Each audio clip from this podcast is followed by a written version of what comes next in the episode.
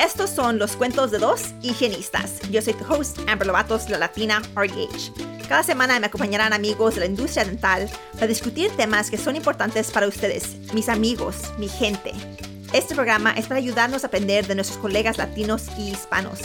Este podcast cuenta con el apoyo de patrocinadores, así que escucha este anuncio y únase a nosotros mientras les contamos un cuento de dos higienistas.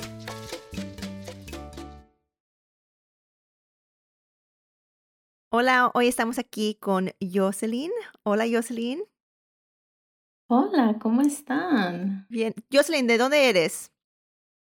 Yo soy de El Salvador. Nací en El Salvador y mis papás me trajeron para acá, a Chicago. Soy de Chicago. Bueno, vivo en Chicago a los ocho años.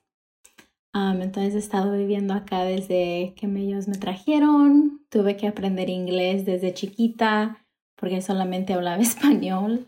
entonces sí, tengo varios años, como veintitantos años viviendo acá.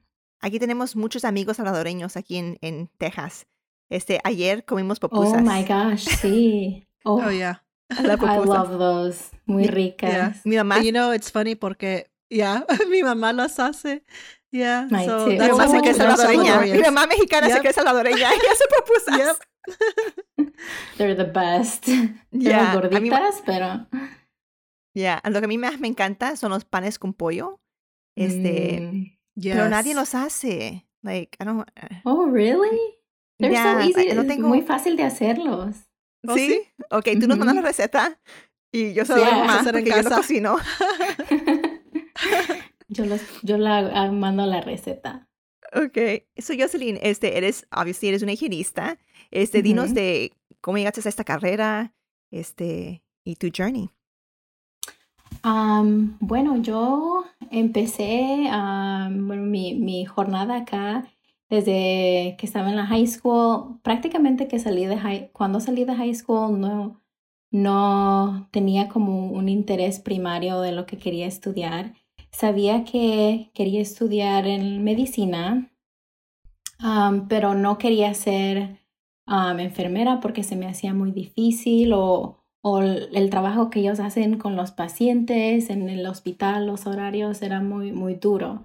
Entonces, saliendo de high school, uh, empecé a trabajar en una clínica dental como asistente y fue cuando me expuse más al mundo dental.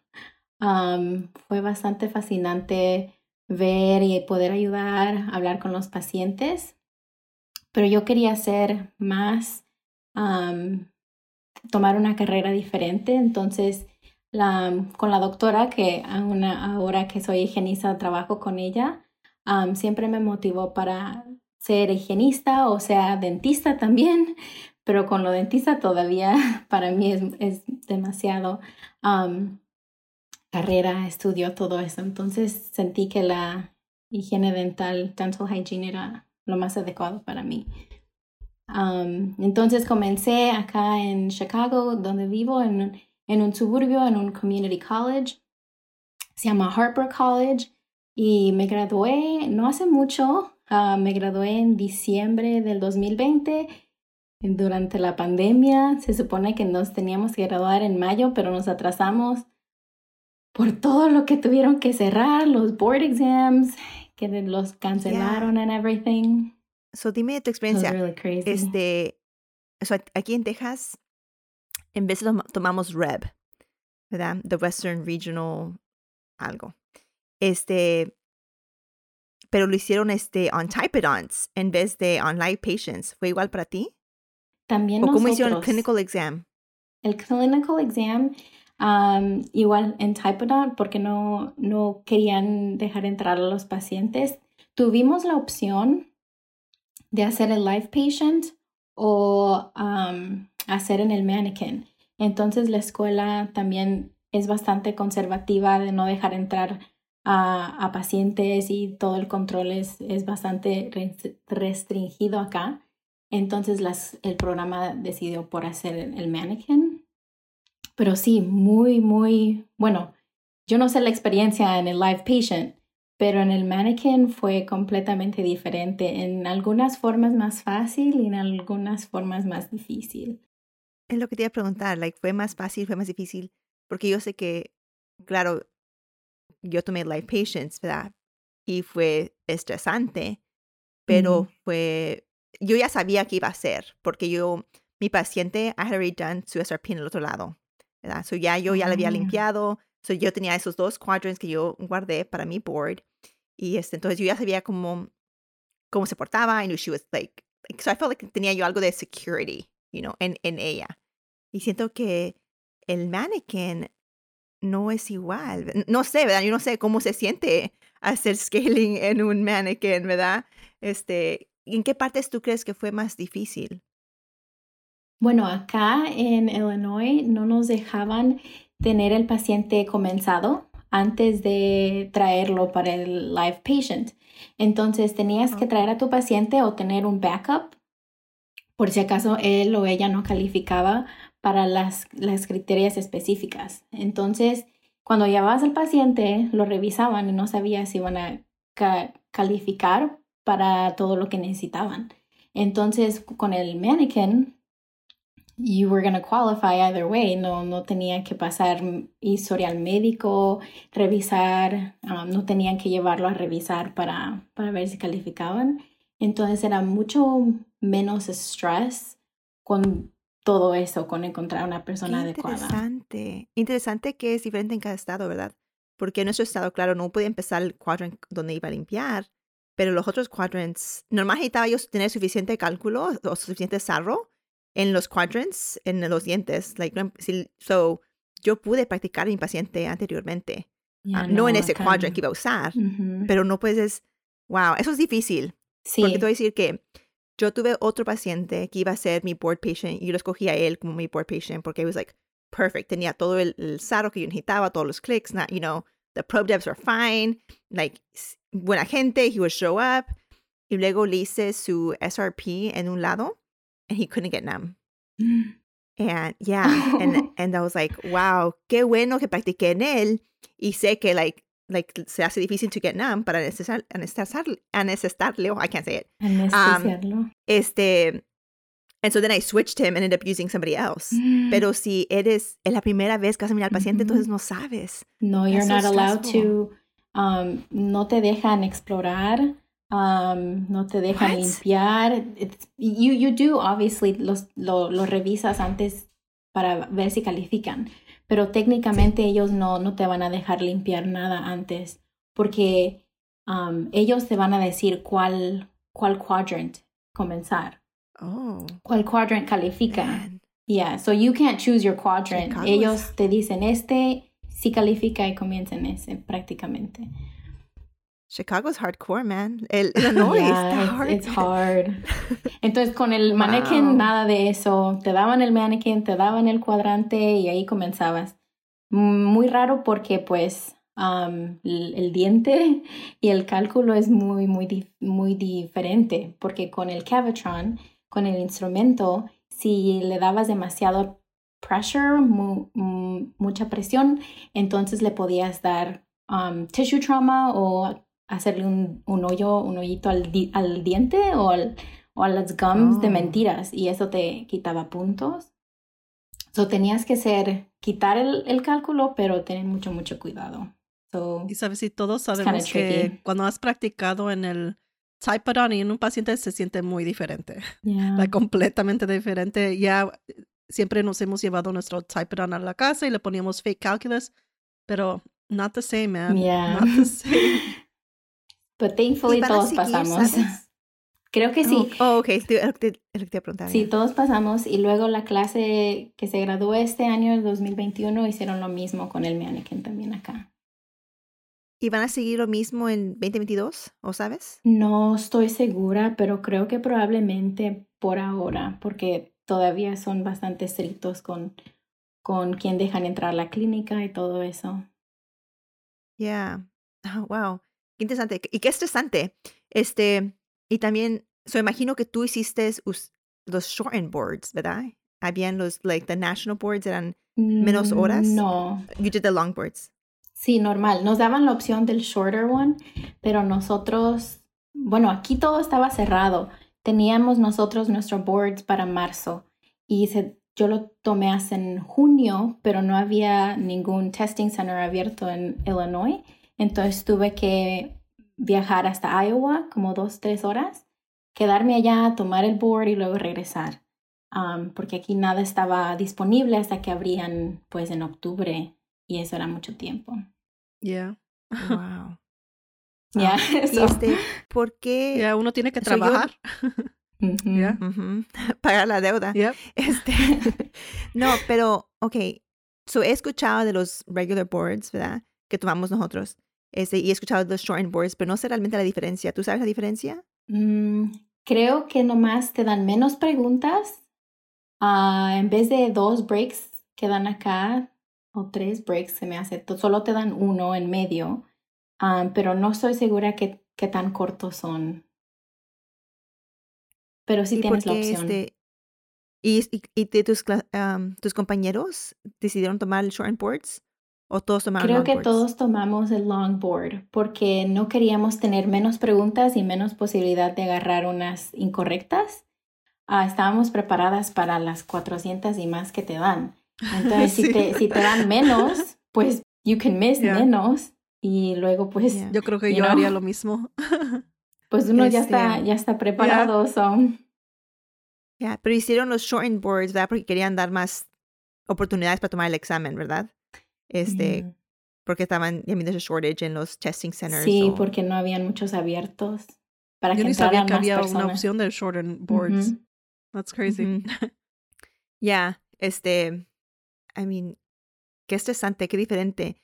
Y I guess íbamos a hablar de otras cosas, pero I'm really interested en cómo experienciaste la escuela durante COVID, porque eso es diferente, right? Like, para nosotros no, um, I mean, yo tenía mis requirements, requisitos, ¿verdad? Pacientes que necesitaba llover, Oh, um, y lo yes. terminas o no lo terminas, um, pero si no lo terminas no gradúas. So, ¿ajustaron los requerimientos o todo siguió igual? Todo siguió igual, se cerró todo en marzo. Nosotros regresamos a clínica en agosto. Entonces no vimos a nada de pacientes hasta que regresamos a, a la clínica porque todo estaba cerrado.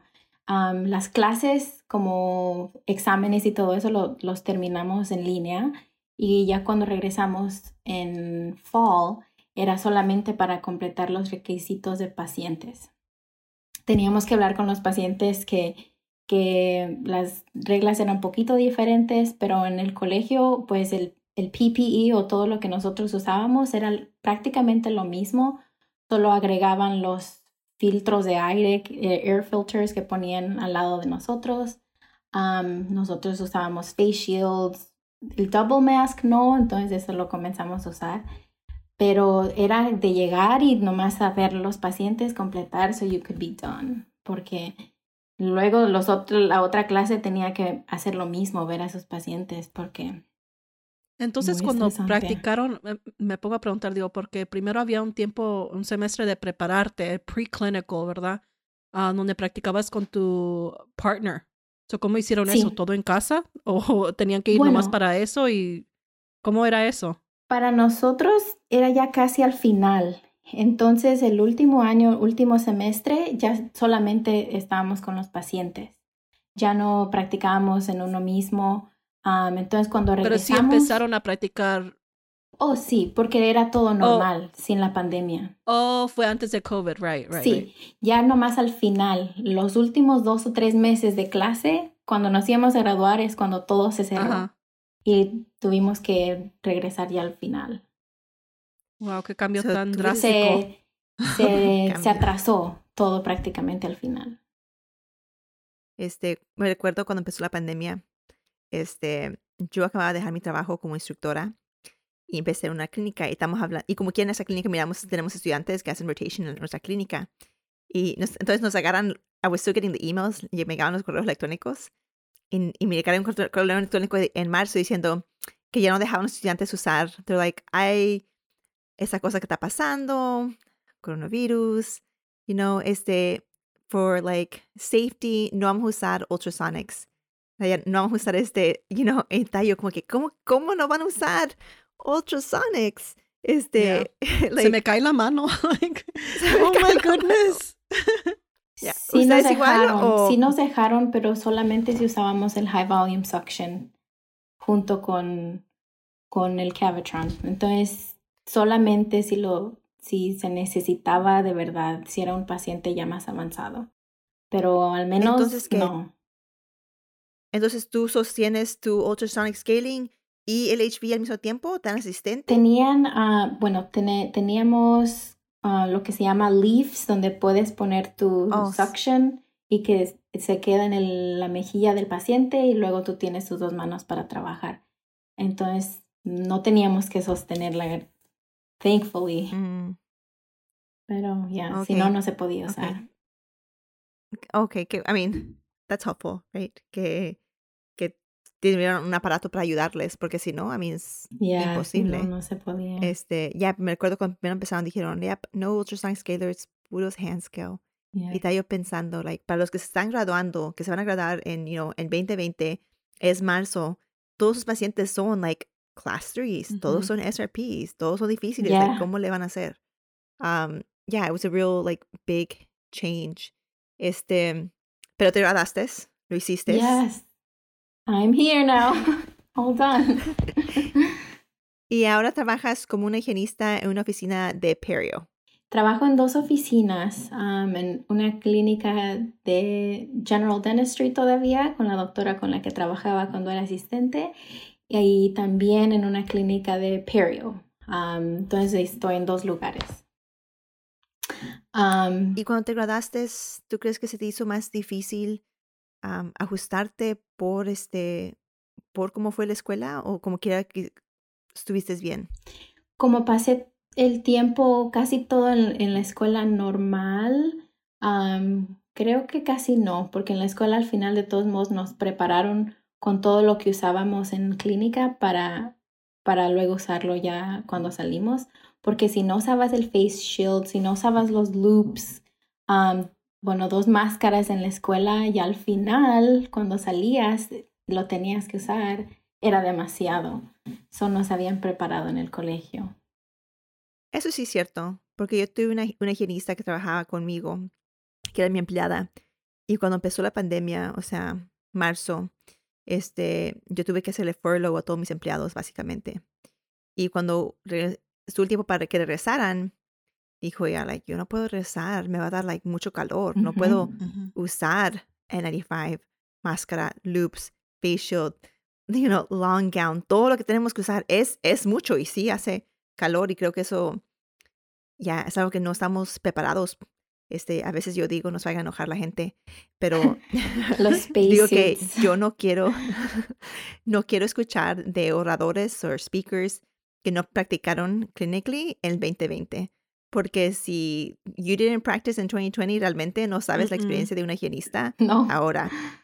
Porque realmente las cosas cambiaron, drásticamente Yeah. cambiaron mucho. So, tu experiencia de hace 10, 20 años, tú tienes experiencia, pero esa experiencia no es igual de lo que está pasando ahorita Oh, en no. este momento. Yo recuerdo que, bueno, yo ya no practico tanto, like full time como clinical, en- like a clinician, pero porque soy maestra. Pero cuando sí fui, creo que fui como dos, dos veces a la oficina donde trabajaba Ámbar para, de voluntaria. I was like, yeah, sure, I'll do it, a ver cómo está todo esto, the PPE, ¿verdad? Todo- todos los cambios. Para el final del día tenía un dolor de cabeza, mi- me dolían las mejillas, la yeah. cabeza, like, e- era y estaba sudando y sudando y sudando. Ah, es algo que dije, a mí me sentí like fortunate de no tener que hacer eso todos los días, pero wow, cómo sentí, ah, dije, no, no sé cómo lo hacen la- todas las higienistas que están haciendo esto. Ah, so, you know, I, I applaud you guys for keeping up with this because that is tough. Y no fan, no puedes tener No, fan, no aunque tengas fan. calor, right? No puedes tener Mm. fan. You know, yeah, so es diferente.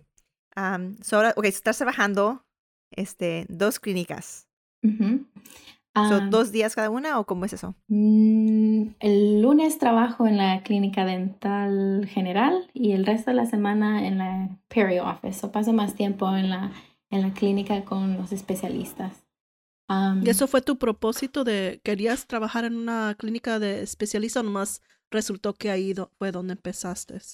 Desde que era asistente en la clínica que trabajaba, había, bueno, muchos más pacientes latinos que solamente podían comunicarse con una de nosotras, de las asistentes que hablábamos español. entonces fue cuando yo dije, pues es muy importante que haya más de nosotras que les ayuden a los pacientes con estos problemas más avanzados, porque es mucha educación que se necesita. Y si el dentista no habla el idioma, el paciente no va a entender, no va a, proceder con el tratamiento por la razón que se necesita. Entonces, vi la necesidad y ya cuando entré a la escuela, desde el principio lo puse como una meta para poder tratar de ayudar a esas personas ya más en tratamientos mucho más avanzados en la clínica de especialista. So, I guess desde el principio. Desde el principio, wow. Qué bonito, qué bonito, ¿verdad? Que miraste la necesidad, que eso te inspiró y que seguiste y llegaste a tu, a tu meta. Este, para nosotros higienistas, yo nunca he trabajado en una oficina perio. Este, a mí, aunque trabajo en public health, y este, en Public Health miramos mucho perio, ¿verdad? Tengo muchos pacientes hispanos latinos y tienen, tienen, mucha necesidad. Pero yo sé que el especialista tiene different procedures, ¿verdad? Cosas diferentes. Este, ahí tienes este, un advice que les darías a un higienista que a lo mejor quiere entrar a una oficina de perio. En la oficina que trabajo yo, hay muchos más pacientes blancos, pacientes que, han vivido acá mucho tiempo educados, pero muchas veces hay pacientes hispanos que nunca han visitado un especialista y no saben mm, prácticamente nada. se necesita tener mucha, mucha paciencia con eh, educarlos, enseñarles imágenes en la computadora, sus radiografías, todo eso para eh, hacerles entender y eh, aceptar que es un problema médico como cualquier otro, presión alta, diabetes, lo que sea, que se necesita un tratamiento constante, porque con el perio, pues no es algo que vas a tomar una medicina y luego en una semana vas a estar bien, no se necesita mantenimiento constante cada tres meses y ellos pues piensan, no, pues ya voy una vez y ya, everything's gonna be fine pero y especialmente con nuestra gente latina que muchas veces el estar ahí yendo cada tres meses y es bastante costoso ah, porque pues mm, es, es, algo que ellos no están acostumbrados a invertir su dinero, a ver eso como, como algo que les va a ayudar más en el futuro. so, tener paciencia para eh, explicarles que se necesita igual como cualquier otro medicamento para sus problemas médicos. también pienso que no hay que ser intimidados por trabajar en una oficina perio, porque por lo menos yo cuando estaba en la escuela y no sabía o en la otra clínica de General Dentistry pensaba que solamente ibas a estar viendo pacientes con SRPs, con pero no, porque se, se hacen mantenimientos como recalls, como cualquier otro paciente. Y obviamente depende del lugar, de la oficina, de la ciudad donde trabajes, vas a tener más pacientes avanzados con SRPs y limpiezas profundas o como, como le, le quieran decir, no, no sé la terminology, pero, um, pero es Mm, no es tan, tan pesado como se piensa, pero sí al, mismo tiempo sí lo es por, por esos más avanzados que, que puedes ver. Pero como ustedes trabajan también en community, community dentistry, there is a lot of it too, so that's hard. Yeah. Es, es, es difícil, ¿verdad?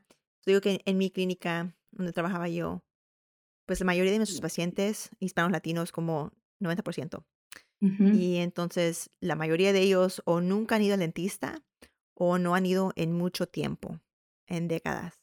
Entonces cada nuevo paciente que teníamos, medically compromised, con comorbidities, ¿verdad? Con diabetes, hypertension, varios problemas y luego el estado de su, de, la, de su boca estaba severo. So nos toma más tiempo para to process those patients para empezarlos y, terminarlos, nunca los terminas, ¿verdad? Pero llegarlos a un lugar donde pueden estar estable, se tratan más y todos son más, todos son difíciles. No nos llega un paciente nuevo que, que está como que, oh, it's just a prophy, you know, like, aunque, aunque sea algo like simple, sería como un D4346. Este, típicamente no nos llega un paciente que esté, a lo mejor si es un, un niño, por si tenemos uno, niños si no tienen aseguranza, este, que nos llegan y no, que están pues más o menos, pero ya es, es difícil en el, en el cuerpo. Ah, pero me gusta lo que dijiste, es que to not be intimidated. Este, so tú piensas que cuando tú graduaste de, te graduaste de la escuela, se sentías preparada para trabajar en una oficina perio. No necesitas, no estabas, la escuela te preparó para ese, ese trabajo. del, de la instrucción que nos dieron en el colegio donde yo fui, sí, porque nos, bueno, mm, pienso que en cualquier colegio nos ponen requisitos que, que se necesita ver como class 3 and 4 en all those pacientes más avanzados. Entonces, sí, al principio es, es aprender a manejar el tiempo porque va a ser mucho más difícil proveer el tratamiento, pero poco a poco se va, se va haciendo esos skills que se necesitan. y sí, como yo era recién graduada, me dieron un poco más de tiempo en la oficina Perio para poder ver esos pacientes.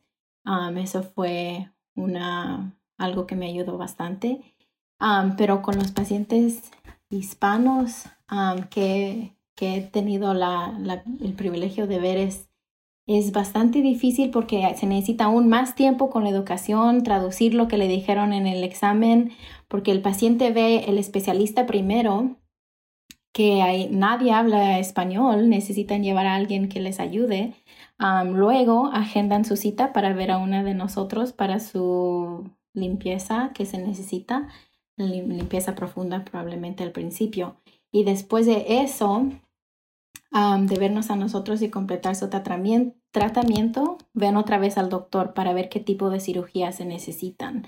Y eso de cirugías, cuando nos ven a nosotros hay que prepararlos, que posiblemente se recomiende esto, porque ellos, pues, ¿quién les va a traducir ya después con el doctor? Si el doctor no habla español o el asistente prepararlos para el tipo de cirugías, que ah, algún graft, connective tissue graft, soft tissue graft, todas esa, esas cosas hay que poco a poco explicarles o algún implante que se necesite por extracción, que luego es otro tratamiento que no ¿Cómo, es... ¿Cómo les explicas los grafts? Explícanos a mí. I'm curious. yeah, me too.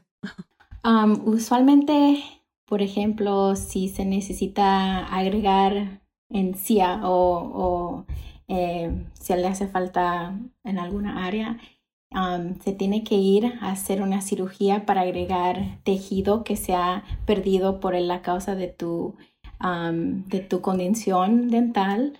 el doctor va a hacer remover un poco de tejido de diferente área de tu boca Después lo va a agregar a donde hace falta. Se necesita tiempo para sanar. Tienes que regresar para a seguimientos para ver que todo esté sanando bien, medicamentos que hay que tomar. pero sí es, es un poquito complicado al principio. Es complicado. Oye, te quería preguntar, you know, comparado a tus pacientes que son de puro habla inglés, que son, supongo que criados aquí en los Estados Unidos, comparado a los pacientes hispanos, ¿Tú crees que han sido más como receptivos al tratamiento porque viene de ti? Como que el compliance es lo, casi lo mismo que los, supongo que los americanos o los que hablan puro inglés. ¿O crees que hay una diferencia ahí? Porque a veces cuando no hablan el idioma, pues, you know, han habido ocasiones donde no vienen, no, no entienden, solo dicen, no, no le ponen importancia, supongo. o será porque no, mm, no entienden. Pero ahora que sí entienden, porque tú se los dices y, ¿verdad? Les dices lo que necesitan, ¿tú crees que has visto, like, good compliance en ellos? Sí, específicamente con los, porque cuando hablas con un paciente y al principio, pues eres nueva y a veces es, es triste, pero a la vez he notado que como que te ven como que, y, tú siendo hispana, como tú como tú que vas a saber con los del no habla hispana. pero hay que tratar de, eh, obviamente, explicarles lo mismo acerca de, de, su tratamiento. Pero cuando hay alguien hispano y le explicas todo en su lenguaje, al final hasta te abrazan, te, te, necesitan la próxima vez, porque es la única manera que ellos van a poder entender del tratamiento que se ocupan. Qué bonito. Digo, ya, en parte por eso me gustaba donde yo trabajaba, porque teníamos muchos pacientes latinos. Cuando me decían mija, ay, like, me, like, mi corazón me sentía tan bonito cuando alguien me dice, like, mija, siento como que, like, oh, me quieren, ¿verdad? O me, me, me, appreciate me me aprecian. Estaba yo en una conferencia recientemente donde yo era la única latina, la única, no había ni un latino ni una latina, la única yo era yo. Y tenía yo mi, mi chamarra con mi bandera mexicana, que me la pongo donde, donde sea que voy. Este, y estaba yo en el baño y me dice, este, la señora que estaba limpiando el baño me dice, ¿tú hablas español? Y digo, sí, yo hablo oh. español. Yeah. Y, nos pusimos a poner una, conversación bien bonita, ¿verdad? Y sentí como que ya estaba yo allí representando, representándonos a nosotros como higienistas, pero también a ella, ¿verdad? A la lucha de nuestros ancestors, de nuestra familia, la lucha, ¿verdad? Que, que, han trabajado trabajos así, como limpiando los baños y ahora qué orgullo que ahora nosotros somos los que están, somos providers, que estamos sirviendo, somos como, estamos educando. Como la cosecha, ¿verdad? De, de lo que ellos sembraron. Ya. Sí, yo también tuve una paciente, creo que tenía como 80, casi 90 años, que nunca había ido al, dentista ni nada, y era de México, y la hija estaba ahí con ella, y al principio oh, era un, un, case muy, muy difícil, pero era por lo mismo de que ella no estaba educada a lo que tenía que hacer. Y poco a poco, bueno, cuando regresó a las siguientes citas, ella estaba limpiando, estaba usando sus enjuagues, estaba tratando de mantener y ella siempre me decía, era porque yo no sabía todo lo que se, se tenía que hacer no, yo cuando estaba chiquita no iba al dentista, al menos, bueno, nunca fui, si me dolía algo me lo aguantaba o me ponía algo casero en el, en el lugar donde me dolía. y al final fue una, un case bastante, bastante successful que, que, que ella pudo no necesitar mucha cirugía ya después, pero fue, fue algo muy bonito que ella, que ella pudo entender todo eso y aunque era una persona ya mucho más adulta, pudo hacer lo que se necesitaba para poner su salud mejor. Realmente la importancia de educar y educar a cualquier edad, cualquier edad, ¿verdad? Todos necesitamos educación, todos necesitamos, yeah, and the power of knowledge, el poder de saber, ¿verdad? Este, qué bonito, ¿verdad? Y qué impactante el trabajo que estamos haciendo, ¿verdad? Yo siempre me siento like, orgullosa de ser latina, de poder hablar el idioma y de poder representar a nuestra gente en esta profesión, donde no hay muchos de nosotros. No. Pero, hay muchos de nuestros pacientes, ¿verdad? So, realmente estamos haciendo un impacto grande. Tienes una historia tan bonita, Jocelyn. Este, si alguien quiere conectarse contigo, ¿dónde pueden conectar? Facebook, uh, Jocelyn López, y también tengo Instagram es Y-O-S-Y-O-S underscore López 18. y sí, por, por cualquier pregunta, ahí estoy. Yeah, no, a mí really me encantó tu historia. Entramos en esas conversaciones sin saber, I mean, porque ahorita estamos conociendo a mucha gente, ¿verdad? Y no sabemos las historias y luego nos, like, we get on here and it's so fulfilling y, y qué tan bonito escuchar el path que todos hemos tenido distinto y igual, ¿verdad? Este, eso, gracias por, por estar aquí hoy con nosotros. Nos veremos la próxima semana. Muchas gracias. Gracias por acompañarnos esta semana. Esperamos que hayan disfrutado este episodio. Asegúrese de presionar el botón de suscripción en su aplicación de podcast y que nos visiten en nuestras redes sociales.